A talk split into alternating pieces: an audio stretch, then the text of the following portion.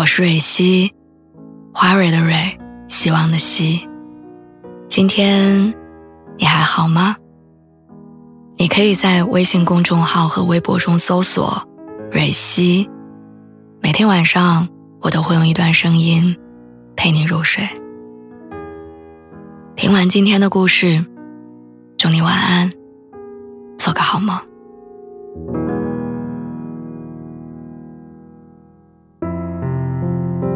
二叔今年四十二岁，还是单身。以前村里的人都笑他是单身汉。后来呢，他做建材生意赚了点钱之后，大家叫他“黄金单身汉”。可是不管有钱没钱，他始终都是一个人。听家里的老一辈人说，二叔年轻的时候谈过一个姑娘，眉清目秀，一脸贵气相。那时候呢，二叔还只是工地上一个不起眼的瓦工，每天起早贪黑，一个月的工资不到三千块。大家都说是他高攀了姑娘家，可是姑娘并不在意，铁了心要跟他在一块儿，三天两头的往他家里跑，每次来不是带着水果就是猪肉，帮他们改善伙食。其中买的最多的是荔枝，因为二叔爱吃。但自己又舍不得。收到东西的时候，二叔自然表现得很开心，可是内心深处其实很自卑。他觉得自己家里确实太寒酸，配不上对方。于是，零八年的时候，他下定决心跟几个弟兄合伙承包了外地的一个建筑工程，准备挣点钱，再风风光光的把姑娘娶进门。但没想到，他这一去就是两年。等再回来的时候，女孩的父亲不幸生病去世了。按照当时的习俗，子女要守孝三年，不能婚嫁。于是所有的事情都只能延后，而这一等，又是三年。他们的故事如果用一个字来形容，那就是等。最开始是女孩等他，后来是他等女孩。但不管谁等谁，两个人最后都没在一起。因为那些年发生了太多的变故，先是女孩跟母亲一起去山东投奔了舅舅家，后面二叔的工程出现问题，在广州处理了两三年也没有结果，中间有很长时间两个人处于断联的状态。那时候他们都害怕成为对方的负担，都觉得对方离开自己会过得更好。所以，一个没有挽留，一个没有回头，感情逐渐变淡。等到两个人再有联系的时候，已经是几年后了。那会儿，女孩已经结了婚，而二叔在家人的催促之下，也先后相了几次亲，但都没成。他说他跟那些女的聊不来，但其实大家都很清楚，他是心里放不下。人嘛。好像总会执着于你第一眼就认定的东西。在二叔三十四岁的那一年，那个女人带着孩子回来过一次，上坟祭祖，当时还跟二叔见了一面，只不过没待多久又走了。听说女人当初结婚是家里强迫的，那时候他们家欠了不少钱，对方出的彩礼特别高，就把她嫁过去了。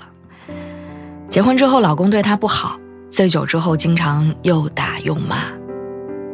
可惜他身单力薄，不是对手，娘家人也不管不顾，再加上已经有了孩子，就只能忍着耗着。二叔知道这件事情之后，很心疼，很愧疚，劝他离婚回老家来。女孩哭着说好，但离开之后，就再也没回来过。也许是婚没离成，又留在了山东；也许是他不想连累二叔，一个人带着孩子去了别处。总之，后来的几年再也没有听到过任何有关于他的消息。二叔在老家等了他很久很久，久到后来，他可能已经不是在等他了，而是习惯了有一个思念的寄托。家里人总劝他说：“别等了，等就是没缘分。”他不在意，他非说自己习惯了一个人的生活，想去哪儿去哪儿，没人管着，也没什么牵挂，挺好的。他说的很潇洒，但听得人心疼。去年过年的时候，二叔来我家吃年夜饭，那天他心情很好，边喝酒边跟我们几个晚辈聊天儿、开玩笑。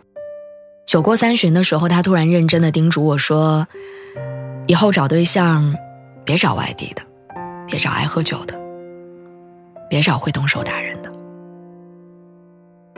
你要是真不小心遇到了那种人，跟二叔说，我去打断他的腿。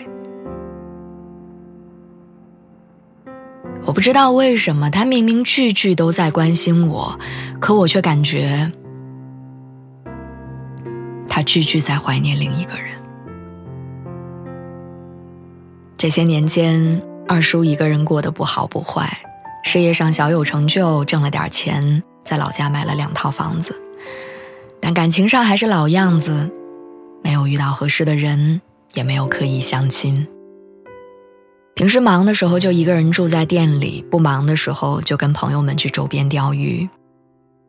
有人羡慕他活得自由，有人担心他一个人孤独，但他好像根本不在乎。别人是如何评价他的？哦，对了，他爱吃荔枝的习惯没变，不过还是像以前一样不舍得买，每次最多只买一斤。有朋友跟他开玩笑说，问他留着钱是不是还在等那个女人，他笑着摆摆手说：“早放下了，他谁也不等，就等自己老了去养老院。”曾经爱过的人。走过的路，都成了过眼云烟。你不再刻意想起，也不再为难自己。